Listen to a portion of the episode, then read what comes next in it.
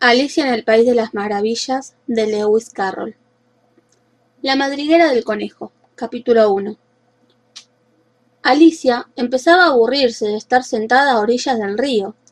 Espió el libro que leía su hermana, a su lado, pero no tenía diálogos ni dibujos. Entonces se le ocurrió juntar margaritas para trenzar una guirnalda. Pero le dio pereza. Hacía demasiado calor. En ese momento pasó por ahí un conejo blanco. Usaba chaleco y había sacado un reloj del bolsillo.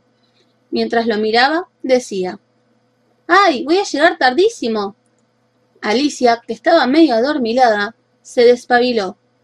Había visto muchos conejos, pero ninguno con chaleco y reloj, y mucho menos uno que hablara. Así que se paró de un salto y corrió detrás del animal. El conejo llegó hasta un cerco y se metió en una madriguera. Alicia lo siguió. Entró por el túnel y avanzó un poco, casi sin darse cuenta, cayó en un pozo. Mientras caía, Alicia pensó que aquel era un pozo muy, muy, muy profundo, porque no terminaba más. ¿O era que ella estaba cayendo muy, muy despacio? ¿Cuántos kilómetros habré bajado ya? se preguntó. Quizá llegue al centro de la Tierra. ¿Y si salgo del otro lado del mundo? ¿A qué latitud y longitud habré llegado? Alicia no tenía ni idea qué significaban latitud y longitud, pero había escuchado esas palabras en algún lado, y le encantaba cómo sonaban. Mientras caía y caía, se acordó de su gata Dina.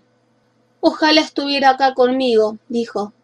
En el aire no hay ratones, pero podría cazar murciélagos, aunque tampoco veo murciélagos. Espero que alguien se acuerde de darle leche, si no vuelvo pronto. De pronto, ¡pum! Alicia fue a dar sobre un montón de hojas secas. Enseguida se levantó. No se había hecho ningún daño. Frente a ella se extendía un pasillo largo. Al fondo alcanzó a ver al conejo blanco.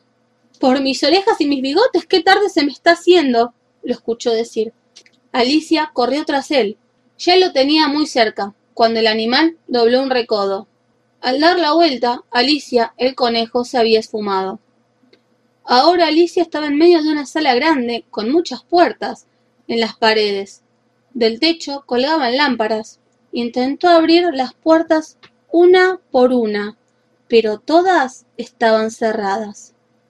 Entonces se dio vuelta y, en el centro de la sala, encontró una mesa de cristal, con tres patas. Encima había una llavecita de oro. Alicia tomó la llave y la probó en cada puerta. No tuvo suerte. Las cerraduras eran demasiado grandes o demasiado pequeñas. Ya empezaba a preguntarse cómo salir de ese lugar cuando descubrió una puerta chiquitísima que no había visto metió ahí la llavecita de oro. Y la puerta se abrió. Alicia se arrodilló y espió hacia adentro. Vio un jardín hermosísimo, lleno de flores y fuentes con aguas bailarinas. Ay, cómo me gustaría pasear por ahí, pensó. Pero ni siquiera la cabeza me pasa por esta puertita, y aunque pudiera pasar la cabeza, me resultaría inútil sin los hombros. Volvió a la mesa de cristal y se fijó si no había otra llave. Esta vez encontró una botellita con una etiqueta que decía Bébeme. Alicia revisó la botella de arriba abajo. Quería estar segura de que no fuera veneno. Como no encontró ninguna otra etiqueta, se animó a probar el líquido. Le encontró un sabor muy rico. Una mezcla de flan, ananá, torta de cereza, carne asada, caramelo, tostadas con manteca. Apenas tragó el brebaje, Alicia sintió que se encogía. Ahora medía solo veinticinco centímetros. Se puso contentísima porque ahora sí podría atravesar la puertita y salir al jardín. Pero entonces, ¡ay! Vio que había olvidado la llave de oro sobre la mesa, que ahora le quedaba demasiado alta. La pobre Alicia se sentó y se puso a llorar. Llorar no te sirve de nada, se dijo después. Mejor es hacer algo. Alicia se daba buenos consejos a sí misma, aunque no siempre les hacía caso. Esta vez sí, se secó las lágrimas y volvió a mirar alrededor, porque en aquel lugar había sorpresas a cada rato. Después de la mesa vi una cajita de cristal con una porción de torta. Tenía escrita la palabra cómeme, con pequeños trozos de fruta.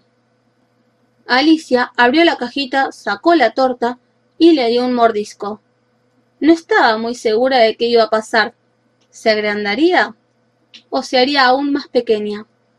Se puso una mano sobre la cabeza para saber si bajaba o subía, pero no notó ningún cambio, así que se comió toda la porción que estaba muy rica.